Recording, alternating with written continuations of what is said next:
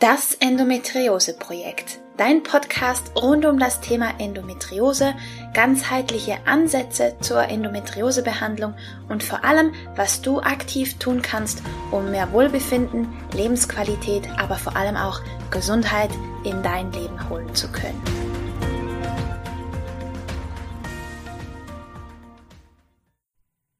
Hallo und herzlich willkommen zu einer weiteren Folge von Das Endometriose Projekt.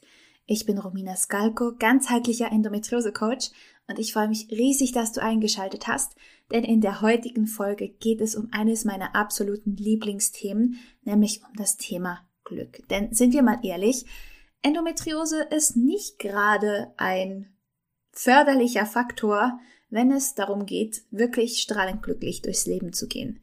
Und trotzdem hat mich dieses Problem des Glücks jetzt schon seit Jahren begleitet, ähm, weil ich mir einfach zum Ziel gesetzt habe, auch trotz Endometriose glücklich zu sein. Denn ich bin davon überzeugt, dass es unser aller Geburtsrecht ist, glücklich durchs Leben zu gehen. Und ja, das war nicht immer so. Ich kannte viele, viele Jahre lang keine schmerzfreien Menstruation. Das hat mit 13 Jahren mit der allerersten Menstruation angefangen. Mit 17 Jahren hatte ich meine allererste Endometriose-OP und da standen für mich gefühlt ernstere Themen des Lebens viel früher an als bei meinen Altersgenossen und die Schmerzen konfrontierten mich mit meinen Emotionen, mit meiner nicht so positiven Gedankenwelt und ich war lange Zeit sehr unglücklich und vor allem muss ich zugeben, neidisch, dass scheinbar alle anderen in meinem Leben so sorglos und gesund durch die Welt gehen konnten, nur ich nicht. Und irgendwann war ich es aber leid, nicht glücklich zu sein und stellte mir ernsthaft die Frage, was mich denn tatsächlich glücklich macht und was mich davon abhält. Und dieser Glücksweg, der hat sich extrem gelohnt und der war nötig und der hat mich mental an einen völlig anderen Platz manövriert, zum Glück.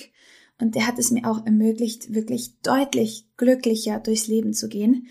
Und damit du das auch kannst, habe ich mir Hilfe geholt für dieses Interview-Special in Form von der wunderbaren Eva Fleischmann. Eva ist Glückscoach und sie wird uns in diesem Interview-Special ganz viel über das Thema Glück erzählen und wie du eben glücklicher werden kannst. Ja, und jetzt wünsche ich dir einfach nur ganz viel Spaß bei diesem wundervollen, wundervollen Interview. Es ist so, so schön geworden und da war so vieles mit dabei. Also hab einfach Spaß beim ersten Teil des Interview-Specials mit Glückscoach Eva Fleischmann. Hallo und herzlich willkommen zu einer weiteren Folge von Das Endometriose Projekt. Ich habe ein weiteres Interview-Special für dich und zwar geht es heute um ein Thema, das mir sehr, sehr wichtig ist und das mich schon ganz lange begleitet. Und da habe ich mir Hilfe geholt von der wunderbaren Eva Fleischmann. Sie ist Glückscoach und genau darum geht's heute um unser Glück. Hallo Eva, schön, dass du da bist. Oh, ich freue mich sehr. Vielen Dank, dass ich drüber reden darf. Ich freue mich sehr, dass du da bist. Ähm, magst du dich mal ganz kurz vorstellen? Ja, eigentlich hast du schon gesagt und das, mehr gibt es eigentlich auch gar nicht zu sagen. Also ich bin Glückscoach und das war ich natürlich nicht von Anfang an. Also ich bin nicht als Glückscoach auf die Welt gekommen, sondern ich habe ganz lange oder sagen wir mal so, wenn ich es ein bisschen länger mache, dann ist es so, ich komme aus einer sehr unglücklichen Kindheit. Und mein erster Weg äh, ins Glück war eigentlich, dass ich erstmal gucken musste, wie komme ich eigentlich überhaupt ins Leben, weil das war für mich wirklich nicht einfach und in meiner Familie war es so üblich, sich umzubringen, also äh, zu versuchen, sich umzubringen. Das heißt, wir haben uns immer gegenseitig in den Krankenhäusern besucht. Wahnsinn. Und ich musste erstmal überhaupt lernen zu leben.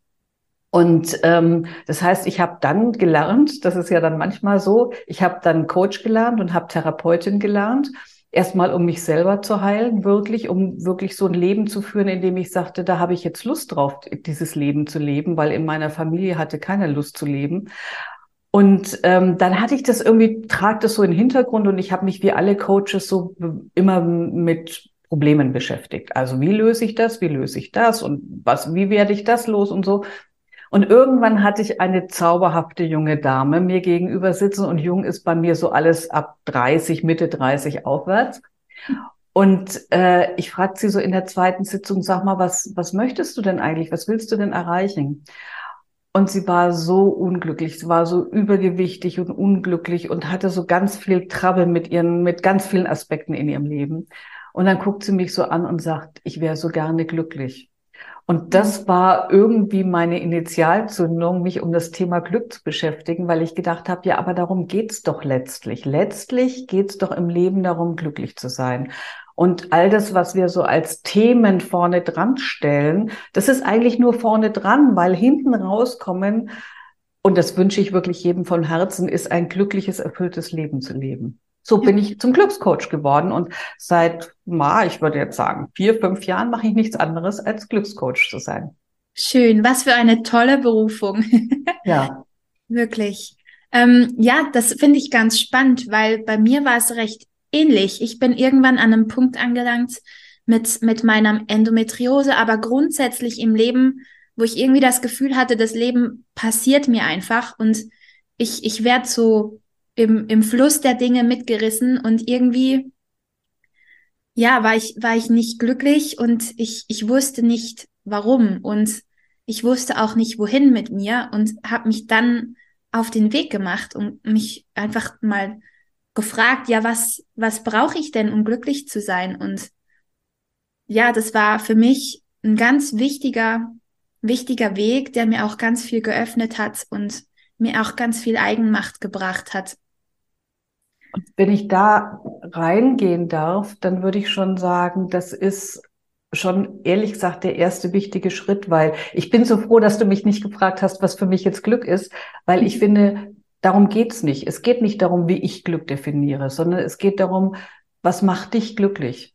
Und sich die Frage zu stellen und die nicht nur einmal zu stellen, sondern auch ein Leben zu leben, das beantwortet wird mit ich lebe ein Leben, das mich glücklich macht.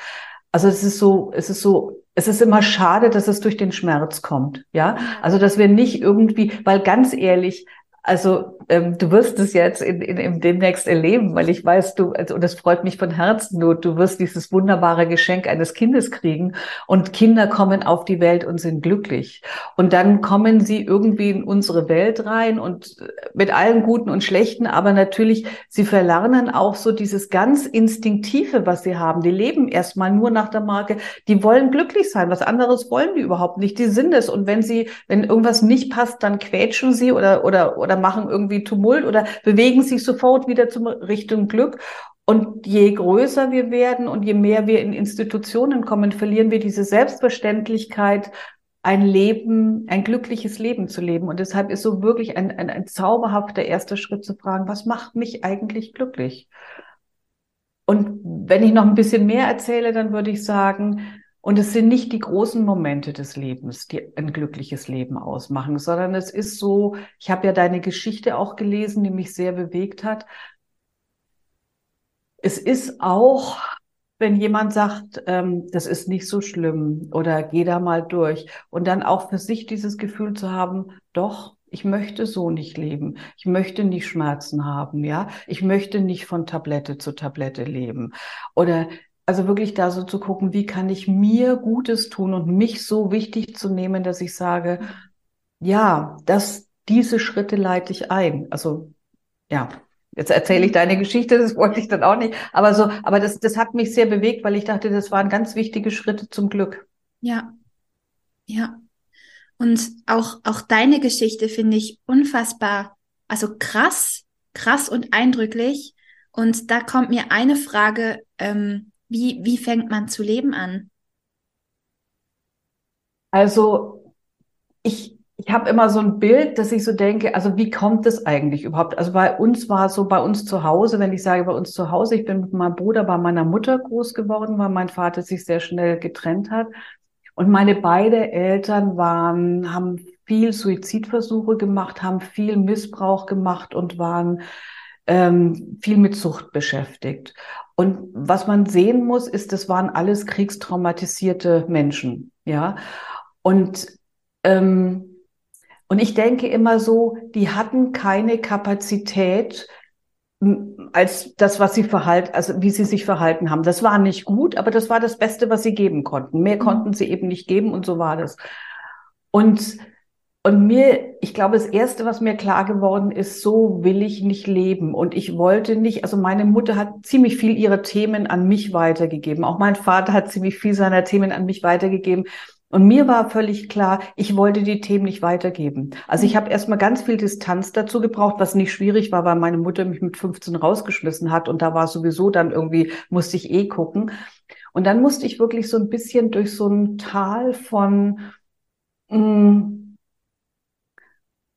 also zu wissen so nicht, aber nicht zu wissen wie und dann sich wirklich auf die Suche zu begeben und zu sagen, wie geht's denn eigentlich? Und da kommt dazu, wenn du 15 bist und Teenager bist, ja, Gott, du machst dir auch nicht so viel Kopf. Ja, also du, du gehst halt dann auch mit der Freude. Ich will dir so, so ein kleines Beispiel nehmen. Ich glaube, ich war damals schon dann irgendwie 16 oder 18 oder so. Ich bin super gerne ausgegangen und ich bin gerne in Kneipen gegangen. Und irgendwie hatte ich aber kein Geld, weil woher sollte ich es denn haben? Und dann war es so, dann habe ich gedacht, ach ja, dann arbeitest du halt in Kneipen. Dann bist du auch draußen und, und, und hast das alles mit und verdienst sogar noch Geld. Also so habe ich das gemacht. Oder ich habe auch, was man auch wirklich sagen muss, ähm, irgendwann ging es mir wirklich sehr schlecht und dann hatte ich ähm, die Mutter eines Schulfreundes und die hatte ihre Tochter auf der gleichen Schule wie ich. Und die hat mir zum Beispiel jeden Tag ein Pausenbrot mitgegeben. Ja. Und weißt du, es war immer irgendjemand da, der mir auch so einen Schritt weiter geholfen hat. Also das, was ich heute professionell mache, das habe ich mein ganzes Leben lang erlebt. Also dass immer jemand da war, wenn du offen bist, der dir dann auch einen Schritt weiter hilft und sagt, Eva, da und da geht's lang. Ja. Also das war irgendwie so, ach so, und ich wollte noch sagen, mit dem, meine Eltern haben das Beste getan, was sie zur Verfügung hatten ich wusste, so will ich es nicht. Und heute stelle ich es mir immer so vor, die haben halt Aufbau betrieben. Also die haben nach dem Krieg Aufbau betrieben und haben Häuser gebaut. Also haben ja im wahrsten Sinne des Wortes auch Häuser gebaut.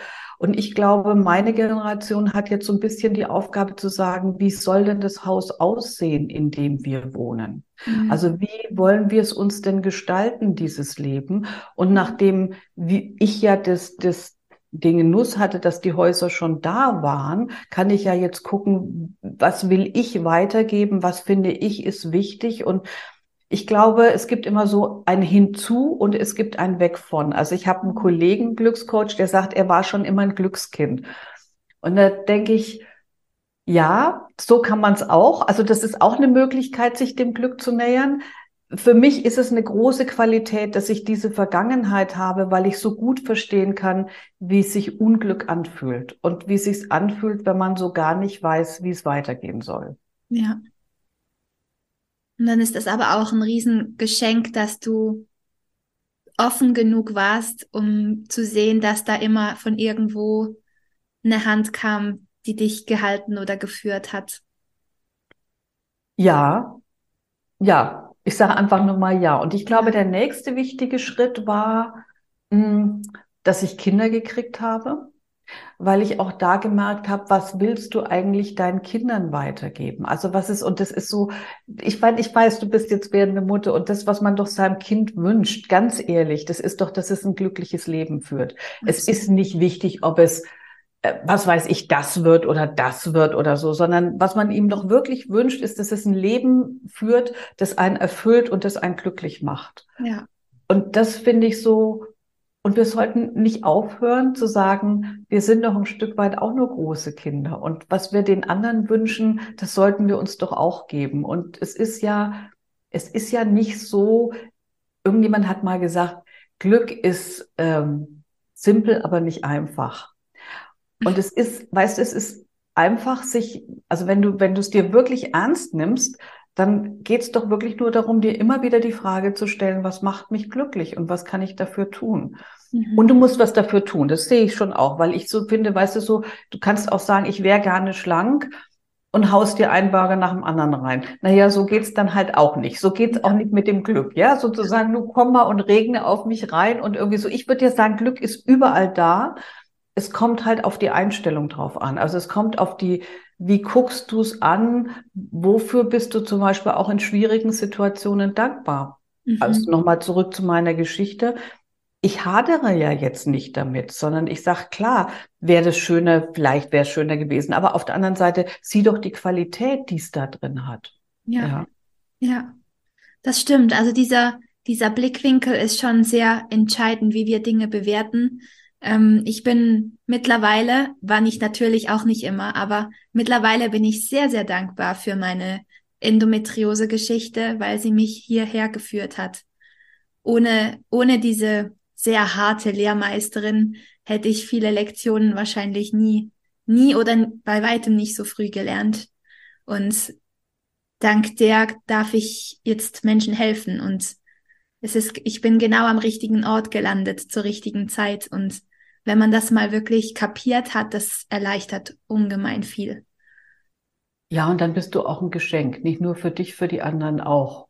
Und ich denke, du sagst so, es war eine sehr harte Lehrmeisterin. Und als ich deine Geschichte gehört und gelesen habe, denke ich, ja, du bist wirklich einen harten Weg gegangen um mit dem Glück zu gehen, glaube ich, ist es schöner, wenn man die ersten Anzeichen schon ernst nimmt.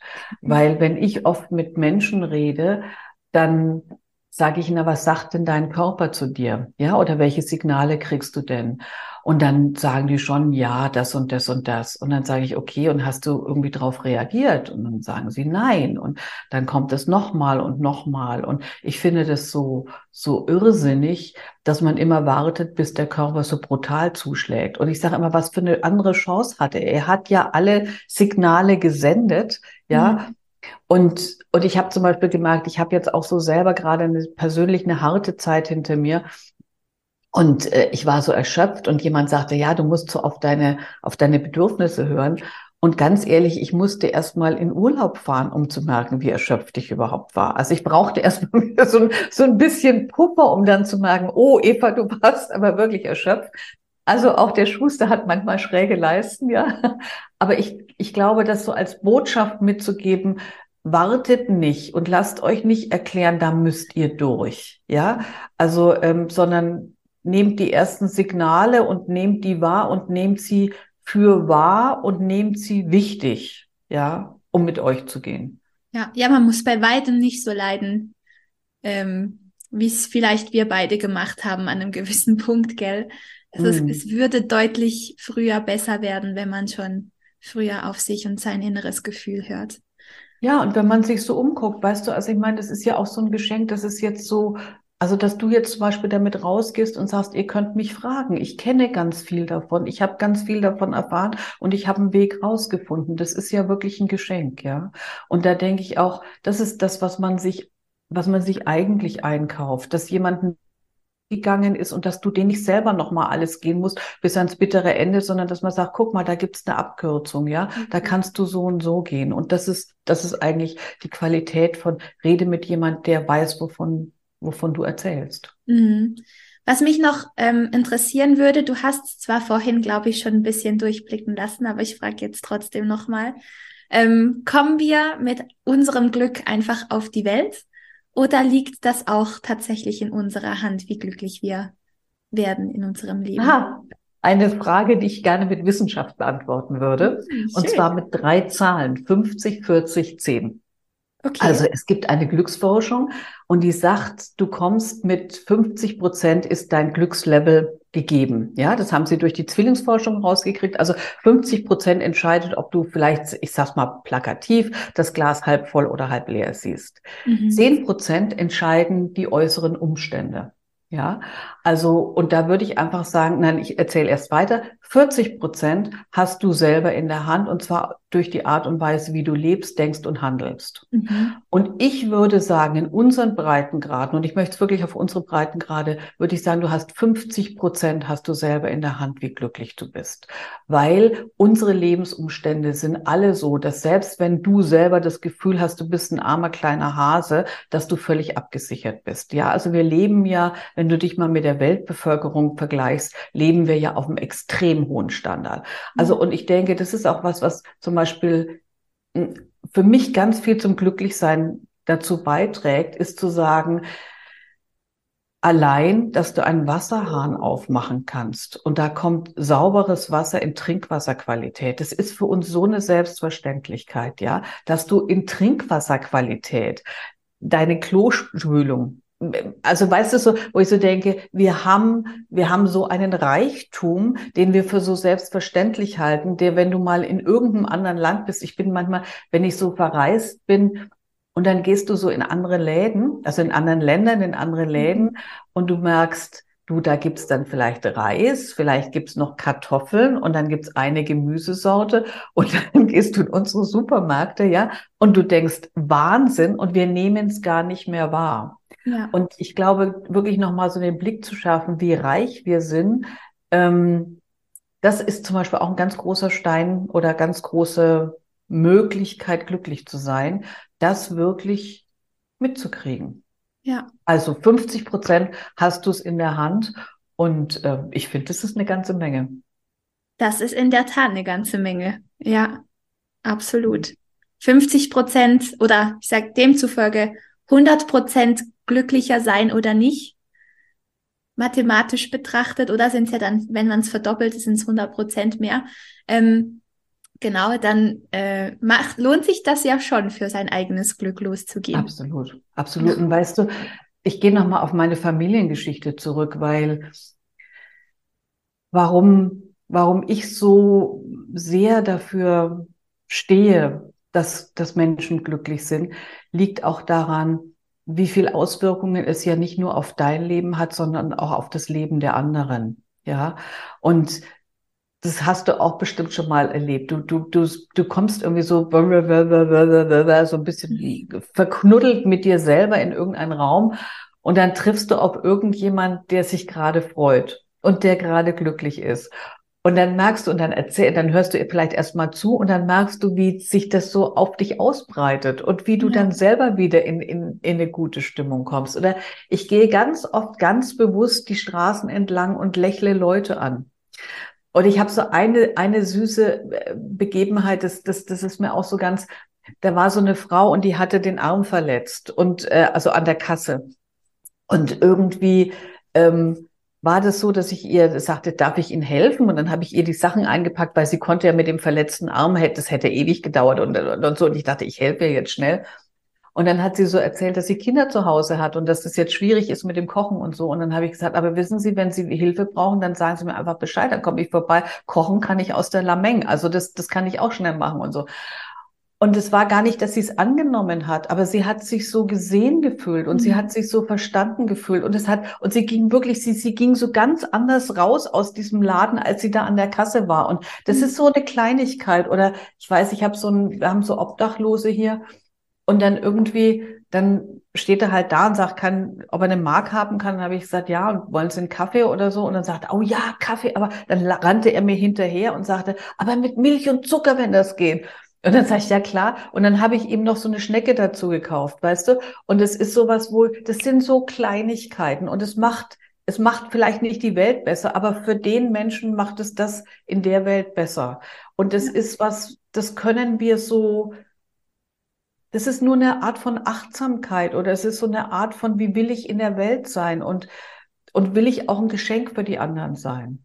Vor allem macht es uns selber ja auch total glücklich. Das stimmt, das stimmt. Also Weil ich, du siehst ja auch, wenn ich es erzähle, ich freue mich auch immer noch drüber. Ja, und ich, ich habe auch, ähm, ich habe es mir zum Beispiel zur Aufgabe gemacht, wenn mir jemand wirklich positiv auffällt, dass ich dieser Person auch ein entsprechendes Kompliment ausspreche. Und ich weiß noch genau, ich war im Bus und habe dann eine ältere Dame gesehen, die war wirklich schon in einem relativ hohen Alter, aber die war so cool, piekfein gekleidet, von oben bis unten. Da hat also, die hätte aus einem Modemagazin kommen können. Und dann, und das war, die hatte, glaube ich, wenn ich es richtig im Kopf hatte, einen knallpinken Körper, also einen Anzug an. Und das sah so bombastisch aus. Und dann bin ich zu ihr hin und habe ihr die Tür aufgehalten und habe ihr gesagt, dass sie wirklich fantastisch aussieht und dass ich hoffe, wenn ich in ihrem Alter bin, dass ich auch so fabelhaft mal aussehen würde. Und die, die stand einfach völlig verdutzt, verdattert da und hat aber über das ganze Gesicht gestrahlt. Und ähm, das war, ich habe das Bild heute noch vor mir und das war so, so schön. Und weißt du, ich glaube, sie wird das Bild auch noch heute für sich haben, weil das ist ja sowas wie ein Kompliment machen ist das eine, aber ein Kompliment machen, wenn du wirklich hingeguckt hast, weißt du, Mhm. wenn du jemanden wirklich gesehen hast, dann Ja. ist es sowas, das geht so, das geht so tief ins Herz. Ja. Und das macht glücklich, beide, absolut, ja. Ja, wirklich. Mhm. Ja. Was kann man denn sonst noch tun, um sich diese 50% Glück zu holen, Eva? Ähm, es gibt so ein paar Wissen, also ich bin immer, ich gucke immer, was sagt die Wissenschaft auch dazu. Also ich, ich glaube, wir haben eigentlich ganz viel, haben wir selber intuitiv völlig klar. Ich würde aber gerne so ein paar Sachen sagen, die statistisch auch nachgewiesen sind. Das Allerwichtigste sind glückliche Beziehungen. Ja. Also glückliche Menschen sind sowieso immer gesünder, das muss man sehen, ja. Und ich glaube auch, ich, weiß nicht, wenn du das kennst, wenn man, ich bin manchmal so traurig und dann habe ich das Gefühl, das sind alle meine Zellen niedergeboxt, ja. Und wenn ich so glücklich bin, dann habe ich das Gefühl, eigentlich juchzen alle meine Zellen. Also wirklich so, wo, wo ich so merke, und das ist, also für mich ist das sehr wahrnehmbar. Und ähm, das ist aber auch wirklich wissenschaftlich nachgewiesen. Und das, das, was am meisten glücklich macht, sind gute Beziehungen zu Sozialkontakten.